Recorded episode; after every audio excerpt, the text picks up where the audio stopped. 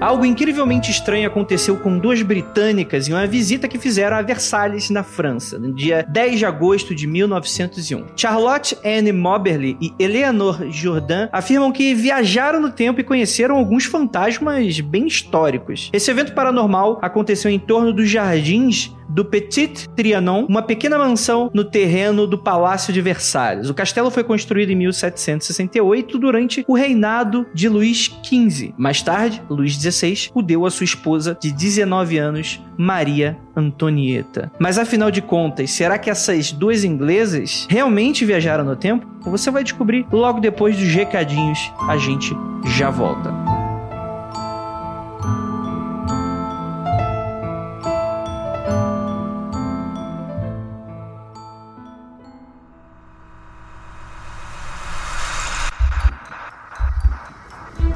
De errado com seu áudio.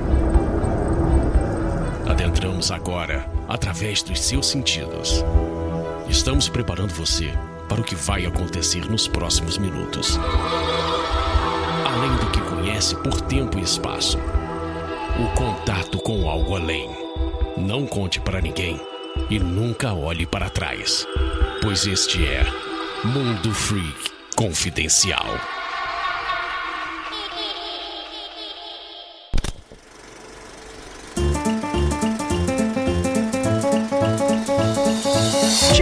Na área de recadinhos do Mundo Freak Confidencial em mais uma semana maravilhosa aí pra vocês. E já de cara, gostaria muito de agradecer a presença de todos vocês, essa audiência maravilhosa e também agradecer aí ao Spotify. Pra você que não sabe, tá dando mole, hoje o Mundo Freak Confidencial, e apenas ele, é exclusivo do Spotify. E com ele, muitas coisas legais. Por exemplo, não entraremos de férias. Talvez esse seja o único anúncio do universo em que alguém esteja falando animadamente que não vai ter férias. Gente, teremos podcast. Natal, final do ano, começo de janeiro. Vai tá tudo aí, bicho. Toda quinta-feira, você liga aqui no canal Mundo Freak, aquele de quinta pra sexta, você já sabe, né? Se liga aqui no canal do Mundo Freak no Spotify e você vai ter um episódio novo. Inclusive, estamos fazendo alguns especiais agora, final de ano, Natal e final de ano. Teremos episódios. Cara, acabamos de gravar e o bicho pegou. Eu só queria falar isso. Hey, Lucas! E aí, Namorilda, quer ver um filminho? O filme com pipoca? Mas o que tem na TV? Hum, o mesmo de sempre. E no stream? Sou mais do mesmo. Mais do mesmo não. Eu queria algo diferente, algo estranho, algo curioso, esquisito. Um, filme, freak. A gente podia avisar todo mundo qual é o filme freak que a gente vai ver, pra eles verem também. Avisa na quinta-feira. Isso! E depois, no sábado, a gente faz uma live no Instagram do arroba Mundo Freak, pra todo mundo poder participar, conversar e opinar sobre o filme. Sim, é o Flick Review. Todo sábado. Às nove da noite. Então, combinado. Na quinta, a gente avisa qual é o filme e no sábado, às nove da noite, todo mundo se encontra na live do arroba Mundo Freak no Instagram. Ah, eu quero ver muito o que a galera tem pra dizer sobre esse filme. É o Flick Review.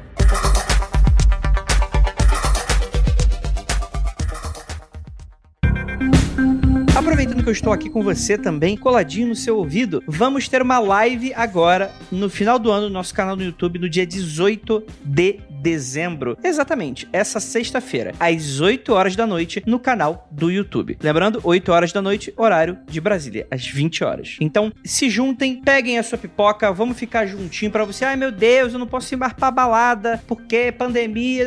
Eu espero que você não esteja indo, inclusive, mas você vai ter um encontro marcado com ela, não comigo, com, quer dizer, com todos nós, que somos o Mundo Freak. A gente vai dar uma conversada, falar como é que foi o ano, bater um, bater esse, esse, esse lero-lero com vocês, né? Fazer esse, esse bate-papo gostoso de final de ano. E eu gostaria muito de ter vocês lá. Então, eu vou deixar aí o link do nosso canal do YouTube, você já coloca em seguir. E lembrando a todos, né, gente? Se você tem medo de esquecer alguma coisa, siga sempre as nossas redes sociais que você vai saber de muitas informações bacanas quando sai episódio, sai em primeira mão várias coisas. Você vai lá no arroba Mundo Underline Freak no Twitter, Mundo Freak no Facebook, no Instagram, tudo bem? Então, dê um alô lá.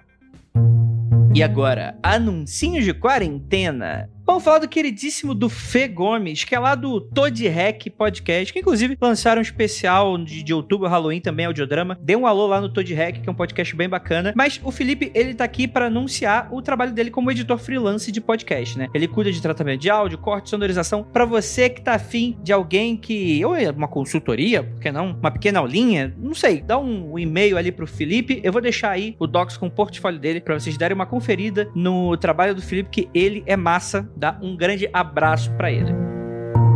Agora a gente vai falar da Juliana e, no caso, a lojinha dela, lollyindesky.com.br. Cara, a Lolly, no caso, a Juliana, ela é formada em biologia, doutora em neurociência, mas obviamente no Brasil, né, infelizmente, a ciência é muito pouco privilegiada de diversas formas, não apenas nesse governo, mas especialmente nesse governo, inclusive, muitas pessoas aí passando necessidade, questões de bolsas sendo cortadas e por aí vai. Logo, olha só, numa pandemia em que a gente tem que comprar tudo dos outros países, né, porque a gente não produz nada próprio. Um grande vexame, né? Mas a questão é que a Juliana, aproveitando, né, com, com todas essas dificuldades e tal, ela acabou transformando o hobby dela num trabalho real oficial e hoje vive basicamente da Lola in the Sky, que é a loja virtual de acessórios e itens de decoração. Ela diz que é fã de ufologia, cresceu assistindo Arquivo X e por aí vai. E dei uma olhadinha na lojinha dela, cara, que produtos delicados, colares, pulseiras, anéis, coisas super fofas e super bacanas. Muita coisa com um olhar, né? Muito sensível, muito bacana. Dei uma olhada no trabalho da Juliana, que ela manda bem demais. Faço encomendas e por aí vai. Então é isso, gente. Bora lá falar sobre Maria Antonieta e sua turma. Afinal de contas, dá pra encontrar o fantasma dela por aí? Você vai descobrir agora no Mundo Freak.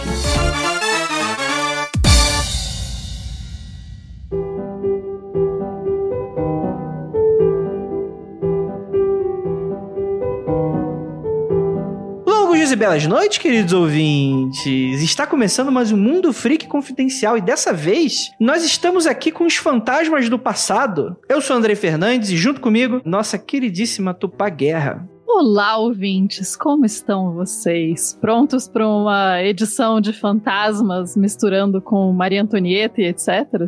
Olha aí, rapaz. E temos aqui também nosso queridíssimo O Ivo, o réu. Tudo bem? E aí, beleza? Prontos pra fumar um em Versalhes? que isso? um cigarro. Não existem menções a drogas no mundo freak confidencial, não incentivamos. É, e é isso aí. Quem pensa isso tá errado. E temos aqui a convidada super especial, vindo diretamente do canal Spook Houses. Dani, tudo bem? Oi, gente. Boa noite. Tudo bem com vocês? Estou muito feliz de estar aqui hoje. Gente, a história começa com essas duas inglesas, né? A Charlotte e a Eleanor, que elas publicaram um livro chamado An Adventure, publicado em 1918, sob o pseudônimo, né? Elas não usaram seus nomes reais, é isso que esse pseudônimo que significa, ouvinte, caso você não saiba. Elizabeth Morrison e Frances Lamont não eram os nomes reais dela, e as suas identidades foram reveladas em 1931. E no livro em específico que elas falam, elas descrevem a visita que fizeram a esse Petit Trianon, do meu francês aqui super arrumado, que é um pequeno castelo ali no, nos terrenos do Palácio de Versalhes. Um detalhe, eu gostei muito na descrição no começo que você falou que é uma pequena mansão. Eu falei, pense como que é uma pequena mansão, né? Tipo, uma mansão pequena. Eu sempre, eu acho esse conceito genial do pequeno castelo, pequena mansão. Mas tudo depende da referência. Se tiver uma mansão imensa do lado, é uma pequena mansão. Tipo, assim, Tupá tem 18 quartos. É uma mansão pequena, né? eu diria até que não é bem um pequeno castelo, é um pequeno palácio, né? Porque castelo é murado e tal. Esse daí não, ele é tipo uma casinha. A diferença de um castelo para um palácio é o muro? É o muro. É, o castelo costuma ser uma construção prática de proteção e o palácio é um lugar mais tipo, suntuoso, mais suntuoso, bonito. fino e etc. Então, palácio é quando tu dá o nome quando tu não tem problema, né?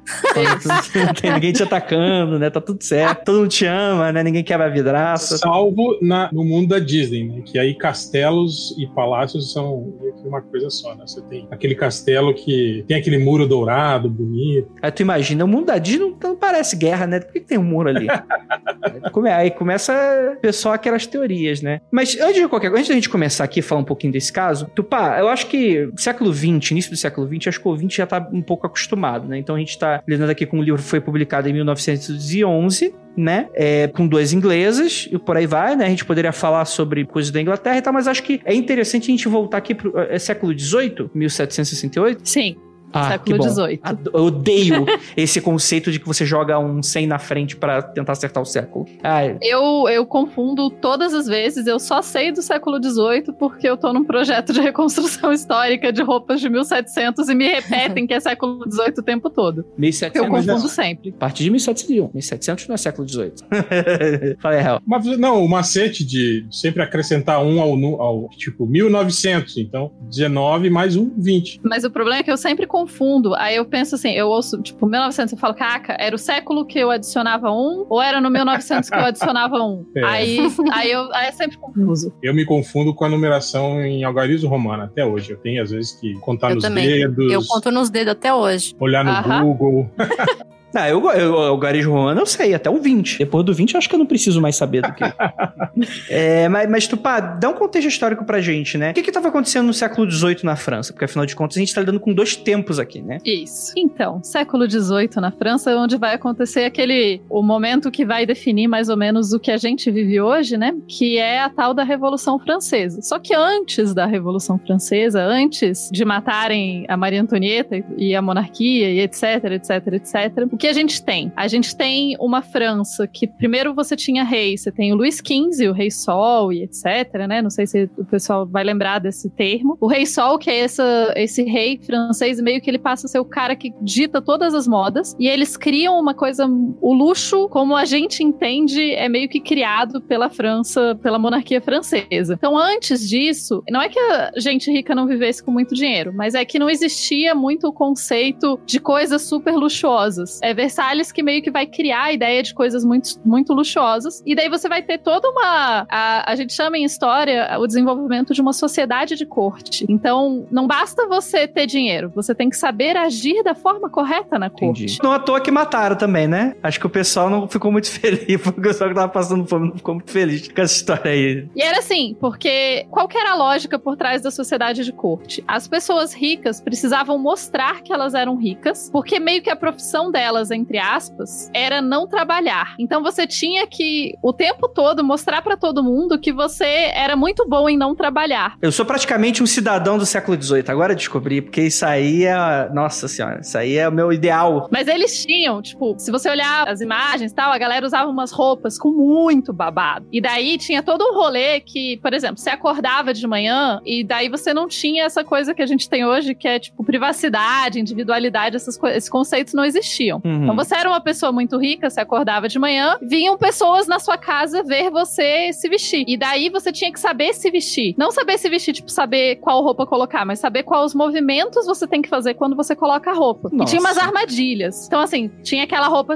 com os babados gigantes, e daí tinha, tipo, o conceito de penteadeira começou a surgir nessa época. Então você tinha aquele lugar, assim, cheio de vidrinho, cada vidrinho menor que o outro, e você com babado gigante, lembra? E daí você tem que se arrumar, pegando os vidrinhos sem derrubar nenhum. E tem várias pessoas te olhando enquanto você faz isso. Então, por isso que eu digo que dá muito trabalho não trabalhar na França do século XVIII, assim, é, é- era uma coisa complexa. Então você tem toda essa sociedade luxuosíssima, só que, embora luxuosíssima e etc., não era necessariamente com os excessos de, de gasto da corte que as contas francesas estavam indo pro ralo. O problema principal foram guerras. Então, os reis franceses se envolveram em mais de uma guerra. Essas guerras vão acabar com os recursos da França. A guerra não só acaba com os recursos, guerra é muito caro, né? Você manter um exército, etc., é caríssimo. E fora isso, fora a dificuldade de manter um exército, você ter que desviar todo o dinheiro para isso, a população vai ficando muito empobrecida. E se você tem guerra também no seu território, isso só piora, porque afinal tem coisas destruídas, casas queimadas, pessoas mortas e etc. Então tudo isso tá meio que somando. Aí a dona Maria Antonieta, que não era francesa, casa-se com o rei francês, se eu não me engano, ela era austríaca, enfim. E ela chega na corte, todo mundo meio que gosta dela, assim, especialmente a população. E ela era vista como uma pessoa pouco luxuosa, olha só, para a surpresa de todos os seres humanos, porque ela não cresceu na corte francesa e nas outras cortes não tinha esse rolê tanto dessa coisa de ter que saber se mexer do jeito certo e tal. E ela achava isso um saco. Ela só queria, tipo, ser rica e ficar vivendo a vida dela de rica sem ter que ficar fazendo esse teatrinho todo o tempo todo. Então, isso meio que vai virando as pessoas da corte contra ela. Uhum. Ela é considerada uma rainha meio escandalosa. Um dos motivos do Petit Trianon existir, que é esse palácio, palacete, enfim, dela, que é pequenininho, é porque ela não gostava de morar em Versalhes, ela não gostava de conviver com a corte. Então ela ficava nesse palácio que é um pouquinho mais afastado. Ele é menor, ela podia lá viver uma vida mais simples, digamos, entre aspas, porque, né, ainda tinha luxo pra caralho. E daí ali ela meio que se isolava da corte. E é tão, tão surreal, porque nessa época ela criou toda uma ideia de uma, um ideal de pastoril, assim. Sabe rico achando um luxo imitar pobre? É tipo isso que rolava. Entendi. Tanto é que no Petit Trianon você tem um jardim gigante e lá no fundo do jardim tem uma outra área que tem umas casinhas onde ela e o rei e tal, e eles meio que brincavam de ser fazendeiros, assim. Oh, que bonito. Cosplay. Muito bonito. Só que com muito luxo, assim, com milhares de empregados pra fazer as coisas da fazenda de verdade. Então, basicamente, eles se vestiam e ficavam sentados na casa de fazenda e falando: nossa,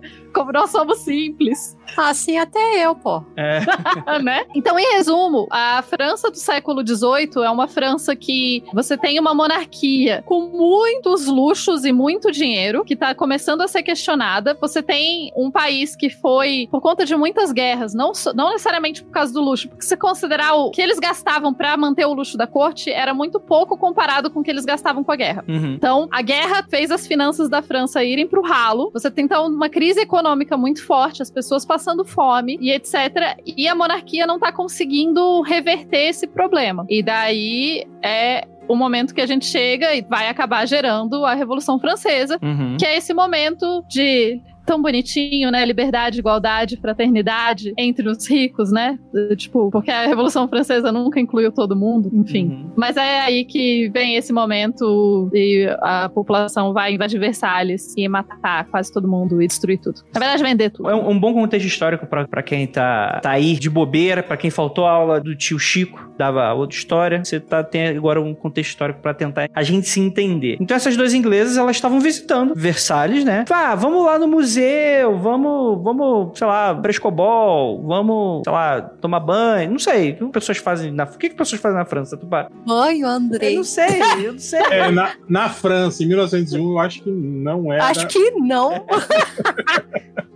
É, o banho era um pouco mais raro, até porque a água encanada não era tão comum ainda, né, É gente? que eu só tomo banho em viagem, gente. Então, desculpa aí. minha Ah, ignorância. tá. Então, dando um contexto um pouquinho assim, Versalhes fica um pouquinho afastado de Paris, ele não fica exatamente dentro da área de Paris, tem que pegar um, um trem e tal. Em 1901 era provavelmente mais longe do que é hoje em dia, né? Hoje em dia pega o trem, é rápido. Mas já era um destino turístico em Uhum. 1901. Então, você ia lá ver o palácio vazio, porque como eu disse, durante a Revolução Francesa os móveis foram quase todos, né? Sumiram todos, praticamente. Mas ainda era, era um passatempo relativamente comum fazer esse passeio. Era um passeio, né? Você pagava pra entrar, visitava, via os Uhum. Salões e etc. Via os jardins. Os jardins sempre foram muito conhecidos e muito bem cuidados. Enfim, era isso. Aí depois você toma um café. E a ideia é que em algum momento, visitando esses jardins, né, essas duas pessoas teriam encontrado aí uma situação, seriam não jardins daquela, é- daquela época e daquele ano, né, seriam jardins de fora. Agora, é, é interessante porque, né, numa situação como essa, Dani, o que, que você faria, assim? Você tá andando, de repente você virou a rua e Brasil século XVIII, assim. Será que isso é possível? O que, que vocês acham? Gente, eu tenho uma história pra contar pra vocês. É E quando eu comecei, eu não, eu não conhecia essa história dessas duas moças. E quando eu comecei a ler a história delas, né, da aventura delas, eu falei assim: meu Deus, será que o que aconteceu com elas foi o que aconteceu comigo? Pam, pam, pam, pam. Não, porque veja bem, eu vou contar uma história que vocês vão morrer de rir. Vocês vão entender o final, porque que eu tô contando essa história. Eu tava fazendo academia, isso faz, faz anos já, né? Entrei na academia, cumprimentei a minha professora, meus colegas, coisa e tal. Fui lá fazer meu exercício. De repente veio um menino. Esse menino, ele me cumprimentou, eu não conhecia, nunca tinha visto ele lá. Me cumprimentou, eu cumprimentei ele e tal. Cinco segundos depois, o mesmo menino veio e fez a mesma coisa, os mesmos movimentos. Ele falou a mesma coisa para mim, do mesmo jeito. E aí, é, na hora que ele fez isso, eu parei, olhei pra frente, olhei pro lado, falei assim, gente, eu fiquei com uma- o meu cérebro, ele deu uma parada, um tilt. Parecia que ou eu tinha voltado no tempo, alguma coisa de esquisito aconteceu lá. E aí eu realmente pensei assim, pô, das duas uma, ou eu voltei no tempo, ou esse menino ele tem algum problema mental. Moral da história, eu fui conversar com a minha professora uns 15 minutos depois e eu descobri que na verdade eram gêmeos. Então, Nossa!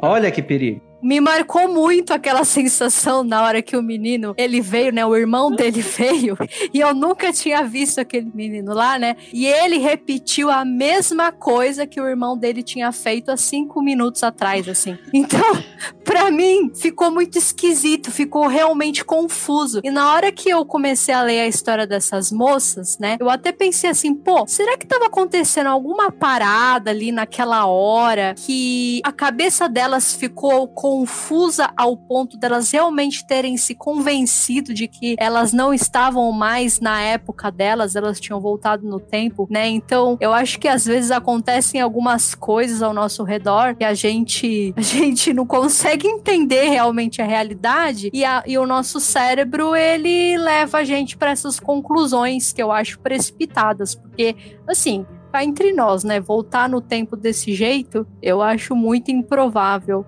Mas eu não sei, né? Assim, não vou falar que é impossível também, né? Porque. É. Não, não, o que eu achei estranho foi isso. Por exemplo, é, a matéria ali que a pauta foi baseada cita que elas estavam com um guia. Uhum. E aí que elas chegaram lá no, no palácio, o palácio estava fechado, e aí elas resolveram passear pelos arredores do palácio, né? Foram até o jardim, aí cita que elas entraram num beco, e aí a partir desse beco, né, elas perceberam que tinha alguma coisa errada. E não fala mais do, do guia, né? Eu não sei Hum. se ele Então, foi mas testemunha. uma das coisas que comenta, na verdade, é que o que estava fechado era o Petit Trianon e não Versalhes. Então, Ah, para dar uma ideia um pouquinho para os ouvintes, Versalhes fica nesse lugar com um jardim imenso. Então, você tem o palácio principal, que é chicante. Aí você tem jardins, assim, a perder de vista. Aí você anda, aí, tipo, sei lá, um quilômetro de distância mais, acho que dois quilômetros, enfim, pra lá, tem o Petit Trianon, que é esse outro palácio. E assim, tem árvore, você não consegue ver. Você não vê mesmo. De um, você não vê o outro, é bem longe. Mas, mas tu Você parte, tem que andar assim, um tem, tempo. tem uma- um grupamento de casas ao redor, próximos. Não. Porque ela- pois é, isso que eu acho estranho, porque elas citam isso, que tipo assim, que se afastaram do local e aí chegaram num lugar que, obviamente, elas citam uma pequena fazenda, falam de um beco, né? Então, tem um beco, a gente pressupõe que deveriam ter pelo menos um grupo de casas ali, né? Alguma coisa assim. É porque assim, tem. Então tem esse complexo principal, que é onde fica o palácio mesmo. Aí você tem esse jardinzão, tem laguinho, estátua. Hoje em dia tem restaurante e tal, tem esse jardim gigante com muita árvore. Aí você chega lá no final, você tem o Grande Trianon, que é uma construção. E daí tem umas outras construções meio perdidas, mas não é tipo uma cidade nem nada. São umas casas, mas é tipo assim, isso. ah, o teatro, não sei o quê. E daí tem o Petit Trianon, que é o pequeno Trianon. Então você tem o grande Trianon, o pequeno Trianon. E atrás do pequeno Trianon. E tem o, ma- o Trianon Masp também, né? Isso, também tem. Esse também ele fica um pouquinho mais pra lá, assim. Bem mais pra lá, digamos. Mas é atrás, e daí atrás do, do Petit Trianon tem mais um conjunto de jardins. E daí nesse outro conjunto de jardins tem realmente um lugar que tem uma casa tipo pastoril e tal, que eu falei que a Maria Antonieta gostava de brincar de, de pastora, né? Então tem essa casa que fica bem, bem lá no fundo. Eu imagino, porque hoje em dia boa parte disso é tudo murado. Eu sei porque eu, tive, eu já pulei o muro de Versalhes, mas isso é outra história. É.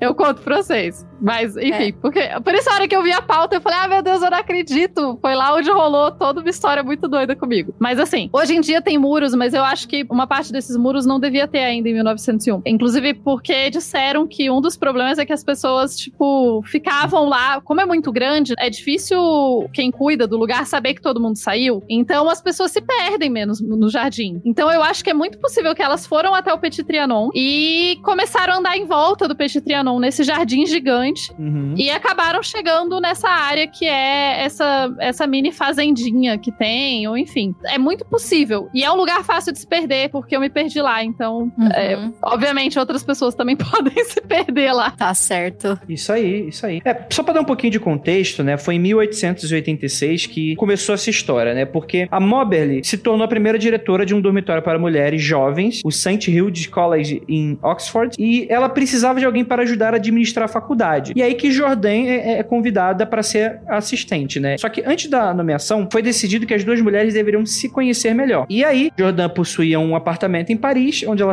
ensinava crianças ingleses, e as duas se encontraram em Paris, né? E elas contaram que decidiram visitar o Palácio de Versalhes como parte das várias viagens por Paris em agosto de 1901, né? E depois da visita do palácio, elas caminhavam pelo jardim, como a gente está comentando até aqui, até o Petit Trianon. Só que depois de chegar ao Grande Trianon, descobriram que estava fechado ao público. E é mais ou menos isso que acontece, né? Elas viajaram com o livro guia, o Baedeker, que seria um, livro contendo mapas e introdução, informações sobre rotas, facilidades de viagens e por aí vai, né? Que é algo muito comum, né? Isso, isso era um- uma coisa bem inglesa de se fazer nessa época, né? Eu diria que ainda é. Então, mas é que a Inglaterra era dona de metade do mundo, né? Então a Inglaterra gosta de viajar, né? Gosta de se aventurar, né? Ah, Aí elas viajava- estavam com um livro guia, então. Não era Isso. um guia pessoa, então. Ah, então ok. Não, elas estavam Tá. com um livrinho, tipo, ah, vira perdoado, aqui, então. vai É. ali. Por isso que eu acho muito plausível elas se perderem no jardim. Porque o jardim é muito grande, as árvores são grandes. Não é tipo um jardim que as plantinhas são rasteiras, assim. É Tipo, é um jardim com labirintos de, de, de grama, não, né? Mas aqueles labirintos de cerca-viva, assim, que a gente vê em Sim, filme, é sim, isso. Sim, sim. Sei lá, é muito gigante. Então não, é fácil de se perder nesse lugar. Você percebe que tá lugar de rico quando você se perde no jardim. Isso aí é, é um bom Né? indicativo. Você vai passear no quintal e se perde. Exatamente, exatamente. Pô, e não tem nada mais assustador, né, cara, do que isso, do que você se perder de dia num lugar claro, calmo. Tem. Você se perder quando tá escurecendo nesse lugar.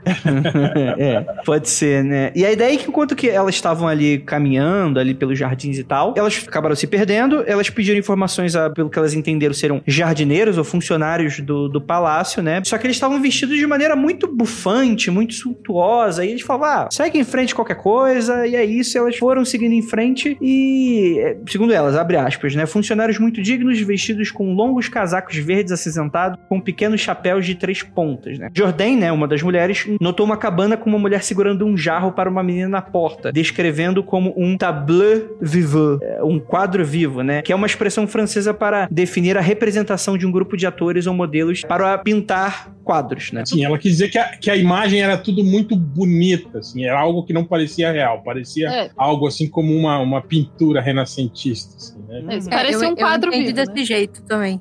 Uhum, mas é isso aí mesmo. É, é bem nessa lógica, assim, é uma coisa meio destacada, né? Meio fora do padrão. Tipo quando você vai no shopping de Higienópolis, e aí você observa, assim, né, aquelas... exatamente, exatamente. Eu, Real já deu, já, deu, já deu uns pulos aqui em São Paulo, já, Real? Já, já conheço. Mas eu não aviso ninguém, não. Tá certo. Mas a, a ideia é que elas notaram meio que uma mudança de atmosfera também, né? Ela descreve, abre aspas. Tudo de repente parece antinatural, portanto desagradável. Até as árvores pareciam se tornar planas e sem vida, como madeira trabalhada em tapeçaria. Não havia efeitos de luz e sombra e nenhum vento agitava as árvores. Cara, que interessante, né? Mais pra frente, elas alcançaram a borda de um bosque, né? Perto do templo de Amor, né? E cruzaram com um homem sentado ao lado de um quiosque de jardim, né? Vestindo uma capa e um grande chapéu sombreado e, de acordo com ambas, abre aspas, sua aparência era mais repulsiva, sua expressão era odiosa, sua pele era escura e áspera, o homem lentamente virou o rosto que estava marcado pela varíola. Sua pele era muito escura, a expressão era má, mas cega, e embora eu não achasse que ele estava olhando particularmente para nós, senti repugnância em passar por ele. Se você olhar o mapinha hoje em dia, o Google tem eh, esses lugares todos, né? Elas passaram pelo Grande Trianon. Aí elas andaram um bom pedaço aí, é bastante, sei lá, uns 700 metros ou enfim. Daí você passa no Petit Trianon. E daí o Templo do Amor, ele é depois ainda. Então elas já tinham, elas já estavam bem dentro do jardim. E esse jardim, que é esse jardim do Petit Trianon, ele tem as árvores bem altas. Então, assim, assim, ele tem umas trilhazinhas que você vai seguindo, mas tem bastante árvore alta. Porque quando eu fui, eu, eu, a gente tava tentando achar esse lugar que, que era tipo a fazendinha da Maria Antonieta, uhum. que fica depois do Templo do Amor, mais para trás do jardim ainda. E é difícil, porque de repente tem trilha para cá, trilha para lá, e tem árvore, tem coisa, é bem confuso mesmo, assim. Uhum. Então, só pra dizer que elas já tinham andado bastante, tipo, elas já estão bem longe do Palácio de Versalhes. Elas descrevem também que um encontro com um homem alto, com olhos escuros e cabelo preto encaracolado sob um grande chapéu sombreiro, que as guiaram de volta para o Petit Trianon, seguindo pelo Palácio de Versalhes. E na volta até o edifício, mesmo parecendo uma viagem muito maior que a anterior, Moberly teria visto uma senhora desenhando na grama do chão, que acabaram se cruzando com ela logo depois de uma ponte para chegar aos jardins em frente ao palácio. Mais tarde, ela descreveu a mulher usando um vestido leve de verão e um chapéu branco escuro com cabelos loiros claríssimos. Ela pensou a princípio que fosse uma turista, mas o vestido parecia muito antiquado, passando a acreditar que a senhora era Maria Antonieta. E esse é interessante, né? Uma, apenas a Moberly teria visto essa senhora, né? Jourdain não viu. Quando retornaram, foram direcionados para a entrada do palácio e se juntaram a um grupo de outros visitantes. E depois do incidente, tomaram um chá no hotel antes de voltar ao apartamento de Jordan. Agora, isso é interessante porque elas citam essa coisa do de estarem destacadas, né, do tempo, né, e, e, também é, elas fazem uma representação visual de como seria isso, né. Vamos dizer que, tipo, de fato, a gente não tá lidando aí, talvez, como uma viagem do tempo, no sentido próximo dos filmes de ficção científica, né, que você simplesmente está em outra época, né. Parece, de fato, como se elas estivessem visitando uma pintura de época, né, ou algo nesse sentido. Eu achei interessante esse conceito, né, quase como se fosse uma projeção. Não há muito uma interação com as pessoas, quer dizer, há, há interação, mas não sei, me pareceu esquisito. O que vocês acharam? Olha, eu achei esquisito do começo ao fim, com certeza. Mas o meu objetivo, quando eu terminei de ler a história delas, né, foi imediatamente achar uma, um motivo né, um porquê elas terem vivenciado essa experiência. E eu geralmente vou para as explicações primeiro mais racionais, né? Daí eu já me perguntei: ah, será que não foi alguma confusão mental que elas experimentaram assim? Elas realmente se perderam, né? Como a Tupa falou, né? E aí elas acabaram entrando ali em algum lugar que não era necessariamente para as pessoas ficarem perambulando, né? Uhum. O que tinha pouco acesso, né, para os turistas tal. E por algum motivo a paisagem inspirou nelas uma mudança. E elas traduziram mentalmente isso como uma mudança de ares tão significativo que elas ficaram com a impressão de que estavam vivenciando uma experiência de outra época Uhum. Ou ainda, né, não descarto a ideia delas terem, ou uma delas, ou as duas, sei lá, terem experimentado algum, alguma experiência psicológica ali que é. Ah, eu não sei, né? Eu não sou psicóloga, não sei dar nome aos bois, mas uhum. pode ser que tenha sido isso. Ou ainda também elas tenham inventado essa história para ganhar popularidade, uma história de ficção, que eu acho também interessante. Uhum. E por fim, depois eu fui, pô, e se for verdade mesmo, né, o que aconteceu com elas? Aí eu fiquei pensando, bom, voltar no tempo, acho que elas não voltaram, mas será que elas não pegaram um quê, assim, da impressão psíquica do lugar e traduziram mentalmente aquilo, uhum. né? Pode ser também. Ainda mais porque a Tupa falou lá no começo que quando tava passeando lá, aconteceu um negócio lá com ela, né? Que já já ela tem que contar essa história para nós aqui, que eu quero ouvir, né? E é, essa, essa história, ela me pegou muito, porque em primeiro lugar, eu adoro a Maria Antonieta. Toda a história que, que roda em torno dela eu amo essas coisas de época, sabe? Eu assisti um filme, eu acho que a diretora foi a Sofia Coppola, se não me engano, e o uhum. nome do filme é Maria Antonieta. Quem interpretou a Maria Antonieta foi a Kirsten Dunst. Ah, lembro, um filme sim. muito legal aí os ouvintes que estão hum. nos escutando, se não assistiram esse filme, assistam, é muito show de bola. E quando eu assisti esse filme, eu fiquei apaixonada pela história da Maria Antonieta, né? Eu não conhecia os detalhes, tal, e comecei a estudar mais né? E aí, quando eu, eu vi a pauta e vi que era sobre toda a ambiência, né, da Maria Antonieta, que as duas, essas duas aventureiras, essas duas viajantes inglesas, elas acabaram se perdendo ali, né, no, no jardim, e estava tudo relacionado ali à história da de Versalhes, da Maria Antonieta, né, etc. Eu falei assim, poxa, poxa, ainda bem que elas estavam naquele momento e não estavam no momento que os franceses estavam invadindo tudo. Aí sim, bicho, Pô. né? Sim, com certeza. né? Então, eu não sei. Eu quero ouvir a história da Tupa. Só uma coisa, eu vou puxar uma. Antes de eu contar a minha história, tô fazendo muito suspense, né? Enfim.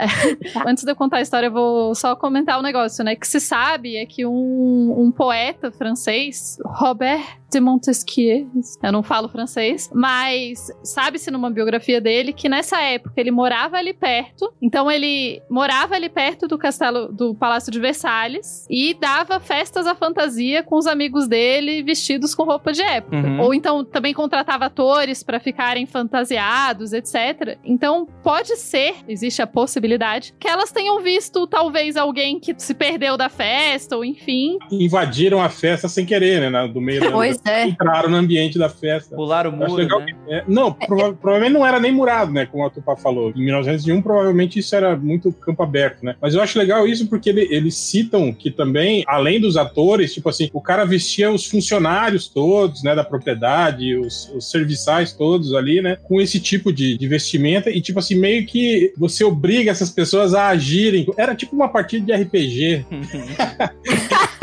É. em 1901, assim, né? As pessoas tinham que se portar como se realmente estivessem na alta era vitoriana lá, né? Tal, As né? pessoas ainda fazem esse tipo de coisa. É divertido. E aí eles citam isso que talvez para a cabeça daquelas mulheres, né, que eram de classe média, né, você se deparar com um ambiente desse, né, seja algo que não seja facilmente digerido. Não é fácil você olhar e falar, ah, é uma festa fantasia. Não, né, é algo que te impressiona muito, ainda mais está falando de 1901, pessoas que eram de classe média e que facilmente se impressionariam muito, né, com, É. em se, se deparar com esses hábitos nobres, né, essas coisas assim. Em 1901 a gente ainda, ainda tinha esse resquício todo, né, de ver isso como algo assim, né, algo sublime, algo, né, quase místico, assim, né. Então, eu tava esperando a gente chegar nessa explicação, porque essa eu acho que é a mais plausível. E quando eu li essa explicação, foi quando eu pensei naquela experiência que eu tive dos meninos gêmeos. Eu falei, pô, pode ser a mesma coisa que, que aconteceu comigo, aconteceu com elas duas, certeza. Elas chegaram lá, viraram uma esquina que não era pra virar, se depararam com um monte de gente fantasiadas, e aí deu aquele tilt na cabeça e falou, pô, voltei no tempo. E voltou coisa nenhuma. É, eu sei que assim, a atmosfera do lugar, assim, da- do Petit Trianon e dos jardins e tal, é uma atmosfera que leva a gente a pensar as coisas assim, né? Porque eu posso resumir a minha história com basicamente o dia que eu fiquei presa em Versalhes, pulei o muro pra sair e acabei indo embora dentro de um caminhão frigorífico. é tipo, esse é o resumo da história.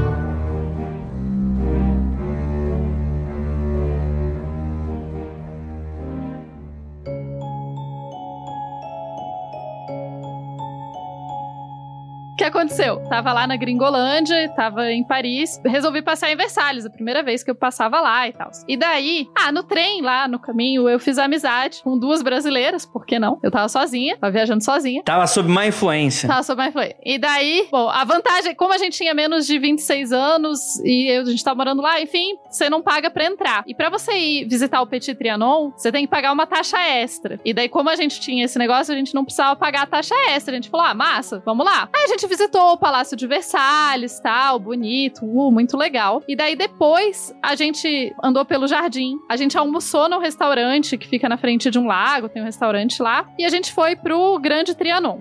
Grande Trianon é muito bonito, ele foi inclusive usado como moradia pelo Napoleão III, se eu não me engano, que governou a França meio como monarca um tempo depois, enfim. E daí de lá a gente foi pro Petit Trianon, que é esse palácio menor, né, esse, essa mansão da Maria Antonieta. Realmente não é uma casa, não é uma mansão gigante, gente, é, é uma casa, assim, grande, não tô dizendo que não é grande, mas... E daí lá você passeia, dá pra ver os quartos e tal, e tinha essa coisa de visitar o jardim. E daí a gente foi andar no jardim. E a gente tinha tempo, assim, ó, fechava às 5 e meia da tarde. A gente falou, tá, 5 e meia da tarde, isso era dezembro, então escurece mais cedo, né? A gente falou, ah, 5 e meia da tarde, eram umas 4 ainda, a gente falou, ah, dá tempo de passear no jardim. Aí a gente foi passear no jardim, foi até esse, passou nesse Templo do Amor, que o Andrei falou, comentou, que é onde elas viram esse cara estranho. E como era dezembro, e como você tem que pagar pra ir no Petit Trianon, e é longe, e etc., não tinha, tipo, ninguém no jardim, tava praticamente vazio, só tinha gente caminhando lá. A gente foi, a gente chegou até essa parte, essa fazendinha da Maria Antonieta, que fica mais pra trás. E é tudo muito.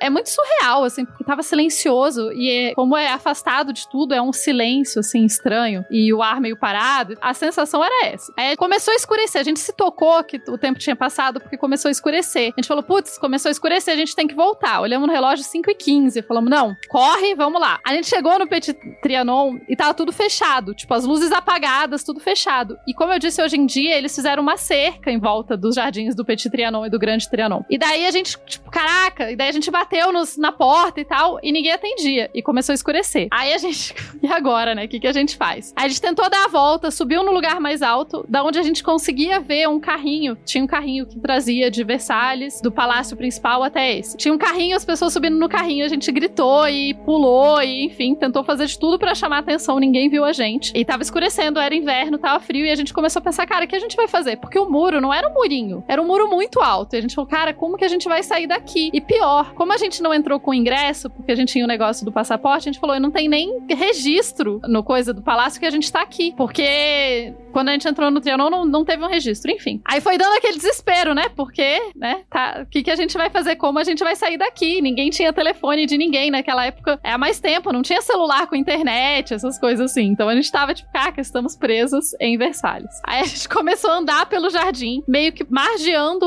o muro, tentando achar uma porta ou alguma forma de sair. Aí a gente chegou no Grande Trianon. Foi muito lindo. A minha câmera tinha acabado a bateria, obviamente, mas foi tipo, era impressionante de bonito. Vi um.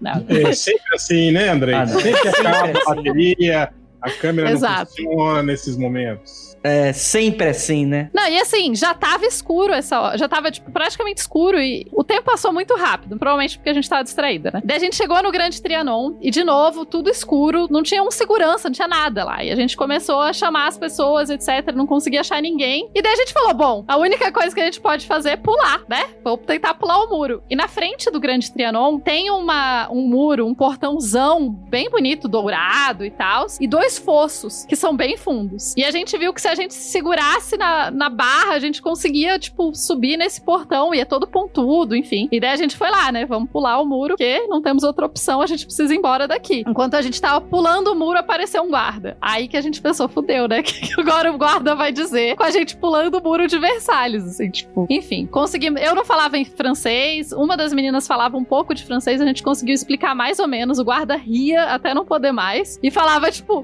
ele olhava pra gente e falava: vocês são loucas de pular aí, vocês podiam ter morrido. Eu acho que o fosso tinha uns 2, 3 metros de profundidade, o negócio onde dava pra cair. E daí ele disse. Imagina, vocês são doidas. A gente falou, mas a gente tava presa, a gente tentou pedir ajuda, ninguém veio. Ele falou, era só apertar o botão. A gente tipo, não tinha visto um botão. Né? E daí ele mostrou e tinha um lugar escondido, tinha tipo interfone. Mas, velho, você tá preso em Versalhes, você vai sair apertando os botões aleatórios? Você não vai sair apertando o botão. Ah, eu aperto. Eu aperto também. Bom, aí rolou um momento assim que a gente tava saindo e viu um cara entrando no carro, provavelmente alguém que trabalhava ali. E a gente, bem brasileiramente, pensamos, né? Oi, tudo bom? A gente não ia pedir carona, a gente só perguntou, porque era longe, ainda tinha que andar mais de dois quilômetros pra chegar. A gente falou: se aqui já tá fechado, quando a gente chegar no palácio principal vai estar fechado também. E daí, como que a gente vai embora de lá? Chegamos pro moço e falamos: Oi, tudo bom? A gente tá perdida tal. Como que chega em Versalhes? Aí o cara falou: Ah, é pra lá. Entrou no carro e foi embora. Não ofereceu carona. Ah, é habitual, né? Educação francesa. Não, mas é porque, tipo, eles são mais diretos lá. Depois eu aprendi isso. Você tem- você- se a gente queria carona, a gente tinha que ter perguntado. A gente não perguntou. O nome disso é má educação, Topá. Não, não, não defende, não. Enfim, aí lá estamos nós caminhando para Versalhes no bosque. Tem tipo um bosque entre esse negócio. Tá escuro já. Não tem luz no jardim, pelo menos não nessa área. A gente tá andando lá e de repente vem, tipo, dois caras na outra direção. E a gente, tipo, gelou, né? Aí o cara falou: Ah, não, então, não vão por lá, que já tá tudo fechado lá. A gente trabalha aqui, não vão pra lá, que tá tudo fechado já. Não, vocês não vão conseguir sair. Pra sair agora tem que ir por esse outro caminho aqui. A gente falou: Bom, tá bom. Aí fomos andando. Os caras mais na frente, a gente mais atrás. Aí passa um caminhão. Sabe esses caminhões que a caçamba do caminhão é um frigorífico? Só que esse era pequenininho, assim. Ele era uma versão pequena desse caminhão. Aí passou, parou do lado desses caras, desses dois caras que tinham dado a, a ideia pra gente, né? Falado, não, segue por aqui e tal. E daí eles conversaram ali. E o cara virou pra. Um deles virou pra gente e falou: Vocês querem uma carona? Aí eu falei: Quero. E as outras duas meninas me olharam com o cara, tipo, não, velho, você tá doido? Um caminhão frigorífico ainda. né? Isso.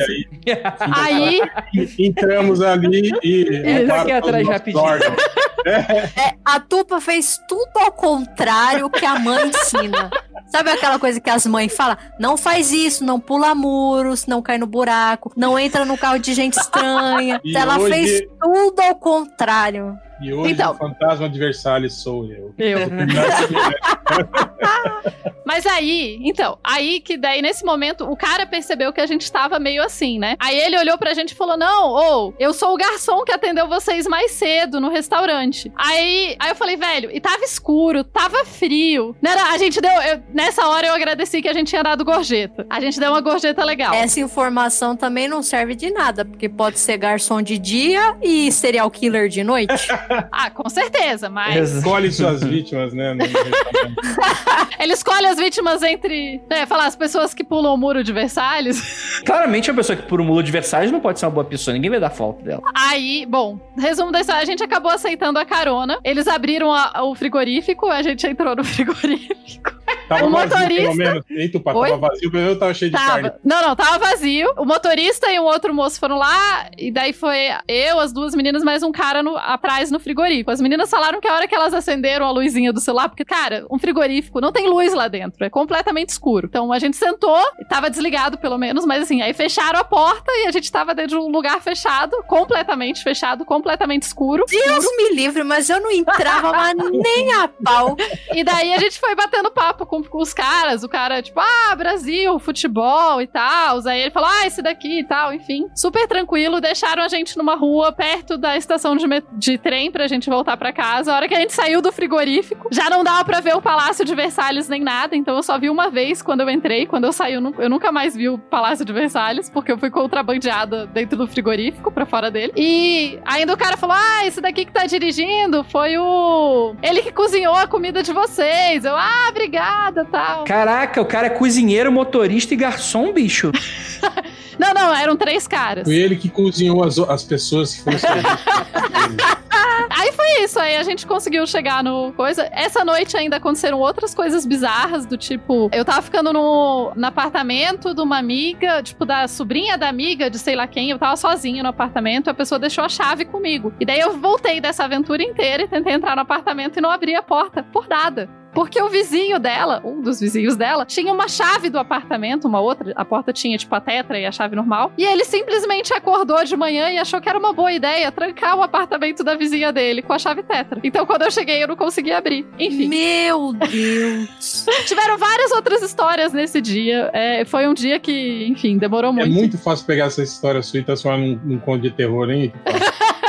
Cara, mas eu confesso que a hora que a gente tava efetivamente lá no jardim, perdido, o jardim, tipo, completamente silencioso, a gente tentando pedir ajuda e ninguém, a gente pulando e tentando gritar para as pessoas, ninguém ouvia a gente. E não era tão longe assim. Nós, já, nós estamos mortos, gente. Eles não estão nos vendo. É, não, foi muito surreal. Olha twist. E os planos que a gente fazia, a gente falava, caraca, a gente vai morrer de frio, sei lá, a gente não tem roupa pra passar a noite toda aqui ao relento, no meio de um jardim. Tava fazendo muito, tava, sei lá, dois graus, assim, pra menos. Aí a gente pensou, não, o que, que a gente faz? Ah, a gente pode invadir o Palácio da Maria Antonieta e dormir na cama dela. Eu falei, é, vai ser bom isso pra gente. É, e não precisa nem se preocupar mais com hospedagem, que a prisão vai ter cama, cozinha, vai estar tudo certo. Exatamente.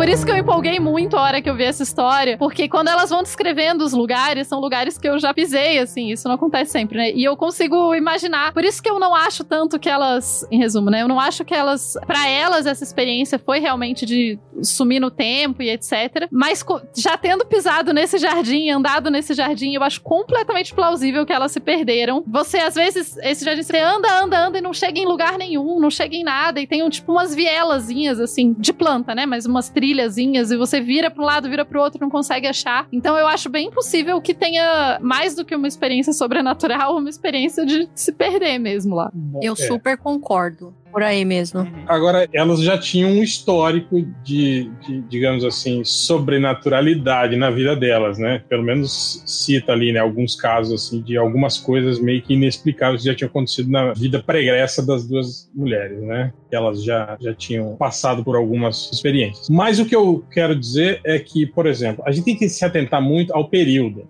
que é 1901, virada do século, e uma coisa que estava bombadaço nessa época literatura fantástica. A gente tinha muita coisa que, tipo, isso era o, O o blockbuster da época é o Must, era exatamente todos os livros dessa época, desde, sei lá, Lewis Carroll ali em- de 1860 por ali, né, para frente, a literatura fantástica deu um boom, né? E eu acho que isso, tipo assim, meio que a gente vê algumas coisas aí de, de Alice, né, essa coisa de você se transportar para um outro mundo. Eu acho que o Mágico de Oz não, porque acho que o Mágico de Oz tinha saído em, saiu em 1900, se eu não me engano, né, o livro, a primeira edição. Então, provavelmente em 1901 eu não, não devia ter ainda feito tanto sucesso, assim, talvez nem tinha, tivesse chego ainda na, na Europa. Mas, tipo assim, eu vejo elementos disso na história dela, sabe? De, de literatura fantástica, principalmente dessa, dessa mudança que a gente tem da- na literatura fantástica da metade do século XIX para o início do século XX, que é aquela coisa, por exemplo, que começou a deixar um pouco a ficção, né? A ficção científica, né? A coisa da modernidade, que era muito fruto da Revolução Industrial, né? Tipo, esse tipo de coisa influenciando a, a literatura e esses contos fantásticos ganhando esses aspectos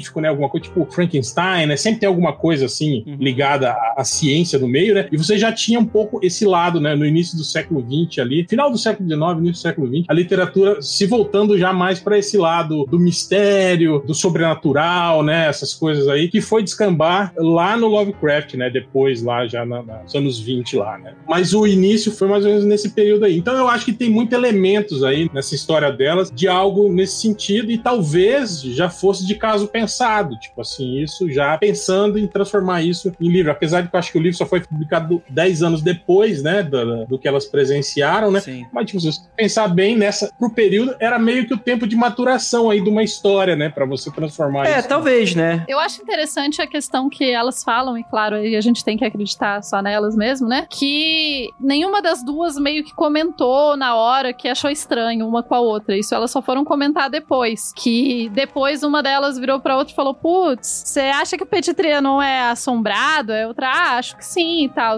E daí, três meses depois, que elas resolveram escrever relatos separados, e aparentemente os relatos delas eram muito diferentes da coisa, o que é bem comum em experiências, né? Você pedir pra duas pessoas escreverem um relato, provavelmente vai ser um tanto quanto diferente. Mas eu acho que teve alguma coisa, não, não necessariamente sobrenatural, mas eu acho que sim que elas tiveram uma experiência estranha. O que eu acho forçação é quando elas acham que elas presenciaram os eventos do dia 10 de agosto de 1792, seis semanas antes do fim da monarquia. Eu acho que Super aí é, específico, né? é, e não, pelo relato não tem nada demais, assim. E o fato delas falarem que a, a mulher tava com vestido, um vestido muito leve de verão, eu acho que se fosse efetivamente. Elas falam que é ligeiramente antiquado, mas elas não falam a princípio super antiquado. E a moda da Maria Antonieta pra moda de mil, 1901 é muito diferente. Você tem toda a estrutura do vestido muito diferente. A Maria Antonieta começa já a usar vestidos muito menos estruturados. Como eu disse, ela não gostava, ela não curtia o rolê da corte francesa. Inclusive, tem uma treta enorme com um vestido que é conhecido como a chemise à la reine, que é uma- um vestido que a Maria Antonieta usava e ela mandou pintar, só que parecia tipo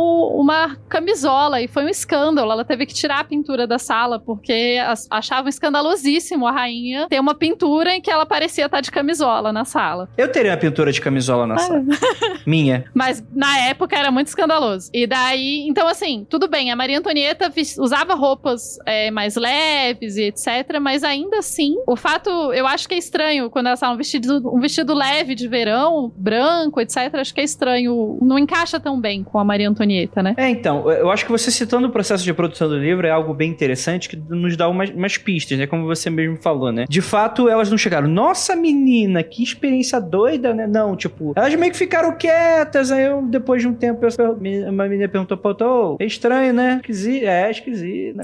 Ficou com uma sensação esquisita? Fiquei. E eu acho isso muito interessante, parando pra analisar agora, quando acontece um evento paranormal, eu achei até algo interessante elas de fato, cada um escrever a sua experiência, ao invés de uma ficar contando pra outra, porque isso naturalmente as duas memórias vão se adequar, né? Porque uma pessoa falou, pô, mas rolou isso. Aí ela, pô, aí a outra pode falar aí, pô, mas eu acho que rolou mesmo. E às vezes não rolou pra ela, né? Então é muito natural no- nesse momento de, de debate, de, de troca, de que a história se adeque adeque, né? Se afunile para uma realidade, né? E quando você tem cada uma descrevendo, é quase como se fosse um livro dos sonhos, né? Você vai descrevendo e tal, e depois você bate para ver se é aquilo mesmo, né? Se fosse um caso, qualquer outro caso paranormal, eu faria algo nesse sentido. Eu pegaria todas as testemunhas do caso e cada uma descreveria, né? É como você faz, por exemplo, uma questão criminal, né? Cada uma vai ter que dar um relato separado para ver se a história faz sentido ou não faz sentido, se bate ou não bate, né? Como foi falado, né? Três meses depois, em Oxford, as duas compararam as notas sobre esse caso e decidiram escrever relatos separados, pois as histórias, em alguns momentos, elas eram, inclusive, bem diferentes. E talvez elas tivessem cogitado até terem presenciado separadamente eventos desse dia que a Tupá mencionou, do dia 10 de agosto de 1792, né? E, e isso é muito interessante também, né? Porque existe esse ar de vamos tentar compreender um fenômeno. Se de fato a gente viajou pro tempo, que data foi? E aí você obviamente, claro, né? Parece pra gente muito solto, né? Mas talvez exista uma lógica dentro da cabeça delas que eu pudesse dar uma dica, mas eu acho isso de fato muito, muito estranho, assim, né? É quando a gente vai pensar em viagem do tempo, gente, a gente tem que tirar todo esse século de ficção científica da nossa cabeça e tentar pensar primeiro que elas achavam que a experiência delas é muito mais uma questão de mal assombro do que de fato uma questão de, ah, viajei no tempo literalmente, fisicamente, né? É uma questão, tipo assim, de você de fato ver os fantasmas do passado, né? E tá, de certa forma, interagindo com eles de alguma maneira, né? Então é, é algo um pouco mais sutil do que a gente está acostumado. E eu acho que é, é uma coisa muito. Essa interação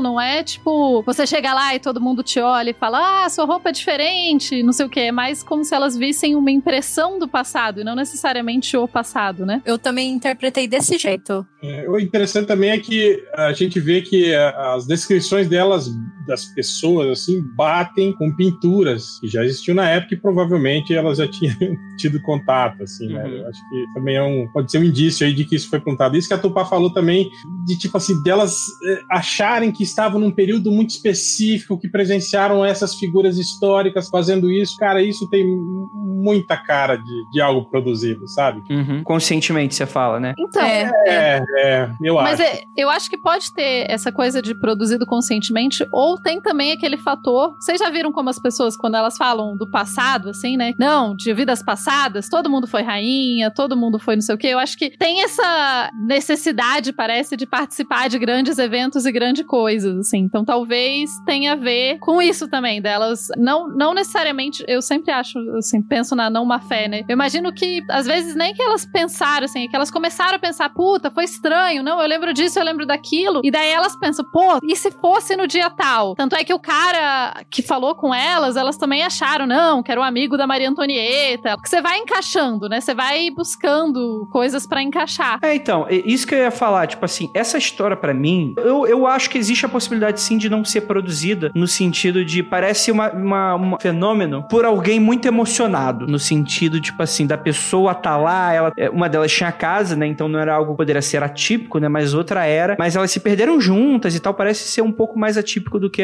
uma delas que morava em Paris, costumava ter de experiência, né. Pra mim funciona muito um relato inconsciente mesmo, né, do tipo, elas tiveram sensações esquisitas e essa sensação esquisita foi póstuma, né, a, a experiência em si do fenômeno, mas talvez não no sentido de criação, mas no sentido de uma construção de memória fabricada, mas não que elas soubessem que está sendo fabricada. O Hell, por exemplo, citou essa questão dos quadros e tal. Isso é muito interessante porque talvez a criação de memória delas se inspirou com os quadros de maneira até não conscientemente, né? Elas puxaram isso de algum lugar, de algum momento, né? Eu acho que existe essa possibilidade sim do, do, não- do não consciente, da não fabricação nesse sentido, mas de uma fabricação de um lugar que elas não estavam entendendo ali, de um momento muito mágico, de que algumas coisas estranhas de fato aconteceram, mas estranhas no sentido de alguém que não conhece exatamente o lugar onde estão, né? Então, eu até imagino as conversas, elas ficando ainda mais emocionadas. Tipo, saca aquela coisa do fã? Não, qual, qual- onde que esse quadrinho se passa na cronologia? E aí a galera fazendo as pontinhas dentro do, do quadro de conspiração, não, porque esse dia teve isso, aquilo. Parece muito um fã emocionado, saca? No meu ponto de vista. A minha conclusão, assim, nós todos concordamos, acho que 90%, né, do que aconteceu com elas. Eu acho que é um pouquinho do que cada um de nós falou aqui, né? Que no final das contas, eu acho que realmente elas, elas se perderam e tiveram essa experiência, né? Só que assim, elas foram embora e, e pensaram assim, pô, não voltamos no tempo, mas parece que foi. Mas já pensou se fosse verdade, se a gente realmente tivesse presenciado? E aí que surge a ideia do livro. Então eu acho que essa coisa delas terem escrito um livro depois tem muito dessa coisa da fantasia, da ficção que o Hell falou, né? Que tava meio na moda na época mesmo, né? E elas viram, elas tiveram uma ideia, né? Elas passaram por uma, por uma experiência, como você falou,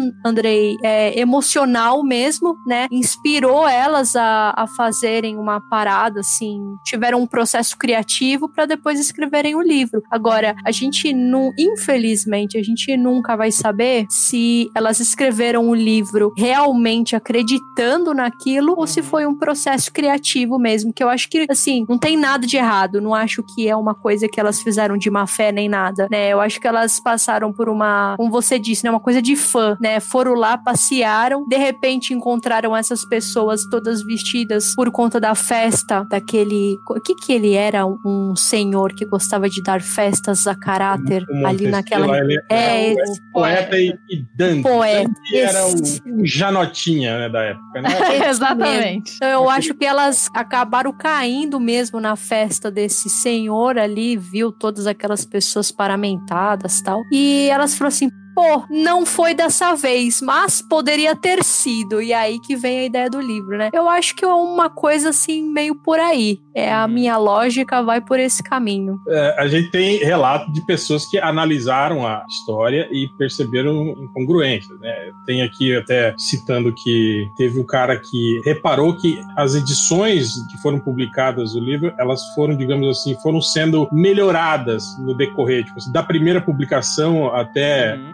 As, as, as seguintes, né? Tipo assim, a história foi sendo melhorada, digamos assim, foi, foi ganhando uns contornos mais fantásticos, algumas coisas mais floreadas, né? Uhum. Assim, Isso já é um indício de que talvez a história não, não fosse exatamente, né? Eles foram melhorando a história com o passar das edições, né? Também cita que as referências históricas que elas colocaram na história não são referências meio de senso comum, assim, elas não eram precisas, né? Então tem muito isso também, de que isso foi criado a partir do seu conhecimento uh, precário, sem nenhum tipo de, de pesquisa histórica, Uhum. É tipo, por exemplo, se eu falasse que tivesse viajado no tempo e visto Dom Pedro às margens do rio Ipiranga Sim. heroicamente no seu É, cavalo. ou, ou, ou tipo o que o Frank Miller fez com os 300 de Esparta lá, que ele tirou da cabeça dele a história, né? Uhum. Inventou lá algo. É uma livre inspiração, né? Exatamente, né? Então tem tudo, tem tudo isso que, que meio que sugere que isso é uma história ficcional. Mas tem algo aqui que me deixou com a pulga atrás da orelha. Que os Ai, caras falam que elas falam que elas voltaram depois ao local e não conseguiram refazer o caminho, né? Disseram que o local estava completamente diferente e tal. E elas mostraram um lugar em que elas atravessaram uma ponte, que não existia aquela ponte. E encontraram um mapa em 1903 dos jardins do antigo Trianon que mostrava uma ponte exatamente no local onde elas indicaram. E esse mapa nunca tinha sido mostrado a ninguém. Eita,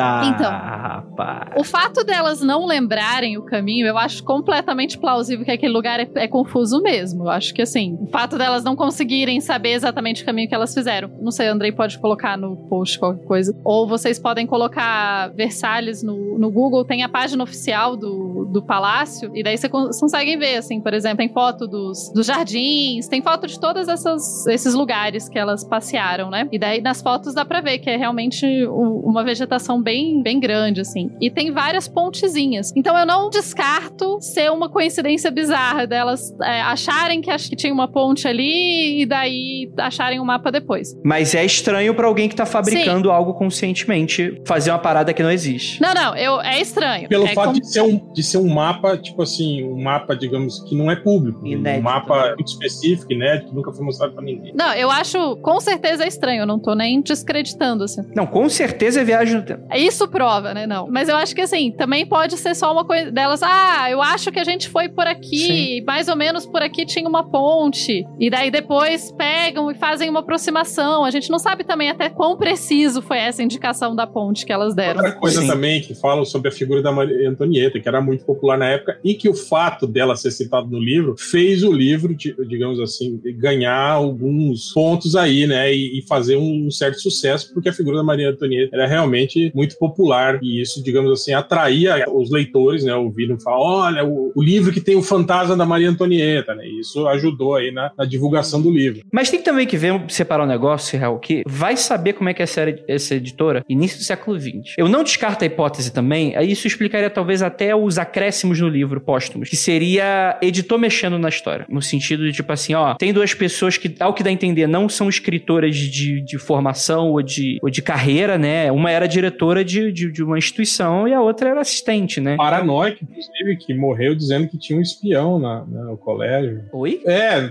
fala isso lá sobre a vida dela. Ah, sim, sim, sim, sim. que sim. quando ela morreu, ela morreu assim de forma muito rápida, né? E que ela meio que dizia que na instituição que ela era diretora tinha um, um espião, algo acontecendo aqui. Assim, tem muito cara de, de paranoia, né? De que ela tinha. Mas você tem aí o presidente do Brasil dorme com a 38 debaixo do travesseiro, né? Então eu não vou não vou falar um nada. caixa de cloroquina na mão.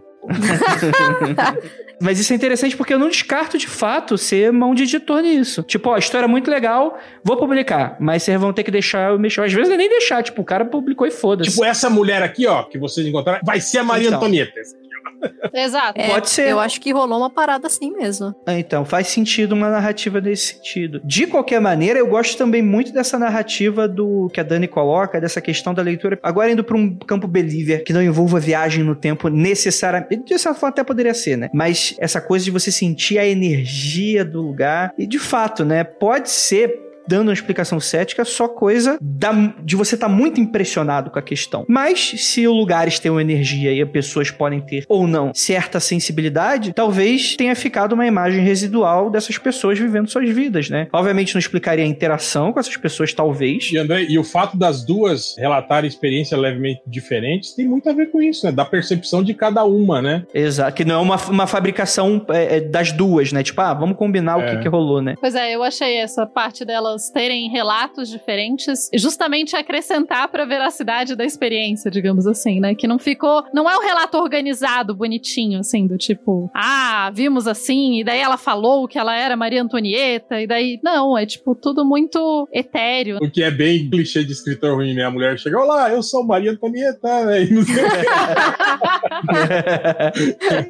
que é algo que, tipo assim, para alguém que não, novamente, não era acostumado a escrever ficção, pelo que dá a entender, não conhece a história a fundo dessas duas, mas é o que dá a entender, elas não tinham uma carreira nisso, elas poderiam viver com esses clichês, né? Um clichê de, de tipo, como a gente já pegou, não aconteceu comigo, já de gente mandando conto bizarro, né? E, e a gente Sim. pegando no ar que, era, que é ficção, né? Falar, cara, isso tá muito estranho. Faria sentido mais nisso do que de fato, tipo, ah, vamos fazer uma ponte aqui que não tava lá, pra o pessoal ficar questionando a gente? Vamos falar que isso aqui, que a Maria Antonieta se apresentou com a gente toda bufante. Eu vou apresentá-los ao século XVIII. tipo, né? Sejam bem-vindos. Basicamente, qualquer episódio do Doctor Who, né? Viagem histórica, tem, tem rola as paradas. Qualquer um que, que assistiu Doctor Who é isso. Tipo, tem aquele. Obviamente, eles vão viajar no tempo, aí tem aquele personagem histórico que, obviamente, vai se envolver na história, né? Vai, tipo, vai roubar o cachorro do cara. Lembra do Bill e Ted? Que eles trazem as personalidades históricas pro trabalho de, de colégio deles, né? Sim. Aí eles levam, levam o Gengis Khan, né, pro colégio. Eu Falei, porra, Exato, né? Tipo, seria muito mais fácil imaginar que um picareta, no sentido mais próximo da palavra, tipo assim, de inventar pra ganhar dinheiro mesmo, for, for- é, usaria esse tipo de subterfúgio com mais facilidade, né? Eu realmente acho que é muito mais essa coisa de uma experiência vida. E é o que eu falei, assim, o- o- os ouvintes que tiverem interesse, procurem fotinhas do jardim, etc. É um lugar que quando você. imagina, você tá perdido lá. Eu, eu sei porque já aconteceu. Você tá perdido nesse jardim. E daí, de repente, não tem ninguém. Aí Você vê uma pessoa meio esquisita de longe. Aí, enfim, pode ser se a gente for para esse lado de, de energias, pode ser, enfim. Mas é um lugar que tem esse lado meio inspirador de histórias. Então dá pra imaginar que foi isso. Uhum. É um lugar mágico, né? Com toda certeza. eu acho também legal, tipo assim, porque é um relato, se você for ver, ele é natural, né? Ele não, não tenta forçar a barra em nenhum momento em presenças sobrenaturais, em coisas, tipo assim, você não fala em, em pessoas se esvaindo em fumaça, pessoas que estavam ali e de repente não estavam mais. É algo, não, algo bem normal, do tipo, entramos num lugar que tinham pessoas estranhas vestidas, né? E a gente a- acha que talvez elas não fossem dessa época. Pronto, né? Acabou. Não tem nada assim muito forçado inusitado, assim, é, que te leve a pensar em algo sobrenatural, em fantasmas, como é o título, né, da, Uhum. né, os fantasmas, né, de Versalhes, mas não tem nada fantasmagórico no sentido scooby-doodesco, né, da... É, até pegando, até pegando as referências do que tinha na época nessa literatura, né? Sim, exatamente. Pô, essa época, literatura de fantasma bombava, né? Então. Uhum. Com todos aqueles clichês, né? A gente pode lembrar também que era, era o boom também da, da, da fotografia, as experiências paranormais, né? As pessoas, eles tentando, digamos assim, aqueles charlatões, né? Que eh, fotografavam ectoplasma ou pessoas flutuando, né? E Uhum. tinha tudo isso nessa época. O inconsciente da, da época estava muito propício a isso, a acreditar nessas, É. nessas coisas, nessas Seria paradas. estranho né? elas não se aproveitarem disso caso de fato fosse fabricado. É, é por isso Sim. que eu falei que teve essa coisa do processo criativo, né? Elas tentaram, assim, foram lá visitar, ficaram extasiadas, né? E, Uhum. pô, pô, só que poderia virar uma história, a gente podia escrever um livro, né? O jovem emocionado. não- Nós talvez não seja jovem. Não, e isso que, a, isso que a Dani tá falando, tem muito cara, a gente comparar o lance que as duas escreveram relatos separados. Do tipo, cara, vamos ver aí. Escreve aí, eu escrevo, depois a gente compara aqui e a gente chega num consenso aqui da, Sim. Da história. Tem muito cara de processo criativo mesmo, né? Agora, que devem ter fantasmas em Versalhes. Caso fantasmas existam, lá é um bom lugar pra ter, viu, gente? Depende. Por quê? O cara perder a cabeça em Versalhes. Eu não ia ficar assombrando o lugar onde eu perdi a cabeça. Não, eles não perderam a cabeça em Versalhes. Ah, não? Não, eles Ah, foram então tá bom. executados em outro lugar. É, eles voltaram pra Versalhes porque lá, tipo assim, era o lugar que eles melhor se sentiram durante a vida. Ó, gente, só pra falar pra vocês, eu peguei aqui as fotos, eu achei fotos das internet, do portão que eu pulei. Ai, mas Ó, eu dá vou pra ver. clicar agora. Minha nossa senhora. Tá vendo? É alto esse negócio. Tem esses. Tá vendo? Tem um, moci- um homem na foto, dá pra ver ele perto do portão. Era alto o portão até pra pular. Tá vendo, rapaz? E era tudo pontudo, esses pontinhos. Mas o aí. brasileiro fazendo merda na gringa é, é- faz coisas inacreditáveis que até Deus duvida. Isso aí é. Né? Se você também tivesse lá e tivesse frio, você também ia estar com medo de morrer de frio. Não morrer, acho que é um exagero, mas de passar a noite no frio lá. Não, eu ia estar dentro da, do quarto da Maria Antonieta dormindo naquela cama. a cama é muito pequena, Andrei, não vale a pena não. Porque... Ô, Tupá, se se for pra fazer merda, a gente tem que ir até o final. Tem que, se for pra, pra quebrar lei, cara, tu tem que, tem que ser bonito. Tem que ser bonito. Então, na parte de fazer merda, eu fui bem, que eu até entrei no frigorífico, né? Eu só não quebrei a lei. É, só que o, o teu tipo de merda é aquele tipo de merda que é problemático, é o seguinte, você não vai preso, você vai, você acha um serial killer. Aí, é, tá, é, tudo bem, é uma excelente história pra se contar. Não ia ter o serial killer, tá? A gente tá, tinha mais duas pessoas comigo, tá? Tranquilo. Tupá, vocês pularam esse, esse, essa lateral aqui do lado do fosso. Isso, isso. Tá vendo uma das fotos que eu mandei que tem um moço segurando um guardanapo? Foi exatamente ali onde ele tá. Aí tem uma outra foto que eu mandei que dá pra ter uma ideia do fosso. Tipo, tem terra embaixo, mas são, é tipo uns Eu fico três pensando metros. como é que vocês fizeram pra passar ali. Por cima, uai. É isso aí, teve um, um francês que viu isso, aí se inspirou e criou o Assassin's Creed. Viu três mulheres se pendurando ali igual, igual macaco no, no, na- na- em Versalhes. Olha aí, não me deu dinheiro, que absurdo.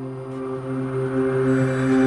Gente, gostaria muito de agradecer a participação de todos vocês. Eu acho que pô, todo mundo já deu aqui um pouco das suas conclusões finais, então acho que é desnecessário. Então é isso. Dani, quer fazer um jabá? Um jabazinho? Um jabex. Um jabazinho para o nosso, nosso canal Maravilhindo no YouTube? Por favor. pô, é tudo bem que eh, vocês têm, eu tenho que fazer jabá no canal de vocês, né? Que Eu concordo. De vez em quando a gente tenta fazer um jabá de vocês lá, mas ah, é difícil. A gente às vezes faz nas nossas lives. Ultimamente estamos estamos alaivados, não estamos fazendo muitas lives, então não dá pra falar muito dos amigos, mas eu gostaria muito de agradecer o convite para falar de um tema tão divertido, sobretudo de uma personagem que apareceu aqui na história que eu gosto muito, que é a Maria Antonieta. E gostaria de convidar todas as pessoas a visitarem o nosso canal no YouTube, Spook Houses Casas Assombradas, e assistirem os nossos vídeos, comentarem com muito amor e carinho, né? Sem ódio no coração. Sim. E dando um like nos nossos vídeos. Vou deixar até a recomendação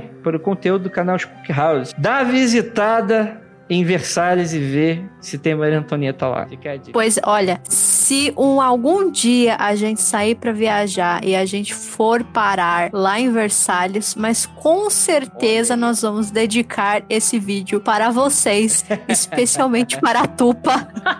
Nós Quero. vamos falar lá no vídeo. Vamos ver, né? Vamos ver se algum dia isso acontece, mas com certeza. Se algum dia a gente. Primeiro a gente precisa poder voltar a viajar, né?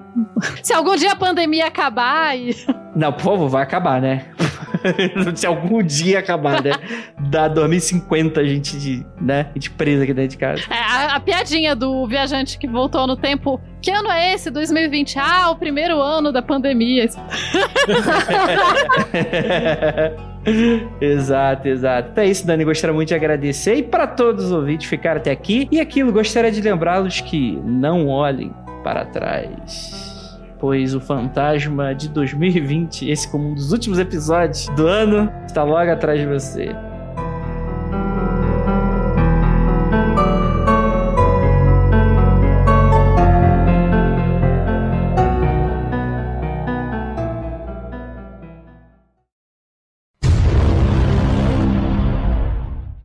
Tupá, você caiu?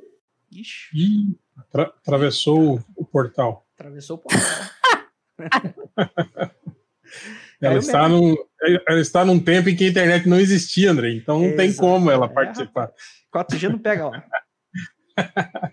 4G não pega em muitos Eu- lugares, inclusive nesse tempo. Putz, é, aí é. Mas também quem, quem manda tu ter crush no, no, no passado? No passado, né, cara? Isso aí, tem que- aí tá, tá fadado, infelizmente, a se ferrar. é igual no, no, no último Magicando que a gente gravou. Post no Facebook. Estou namorando uma entidade desencarnada. É, aí tu fica. Tá bom. Parece os inscritos do Spook House. olha. É. Mas Tem tem muito- relatos, né, cara? de- de- Olha.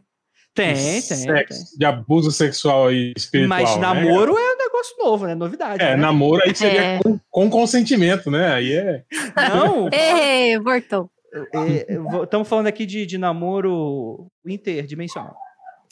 Já estão já tão jogando os crush no fantasma, é isso? É, não, mas o que mais tem na internet hoje é isso, bicho. Não, não basta o vivo. Te- Tem 7 bilhões Cara, de é, vivos. é, é tipo, é uma nova versão do- do- da namorada imaginária. Agora tem a namorada espiritual, né, cara? É, rapaz. Mão fantasma com muitos significados. É um, é, um, é um passo, né, cara? Tipo, porque você tem fé de que ela existe, né? Não nesse plano, mas né?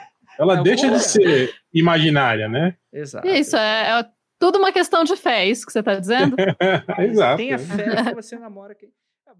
mundofreak.com.br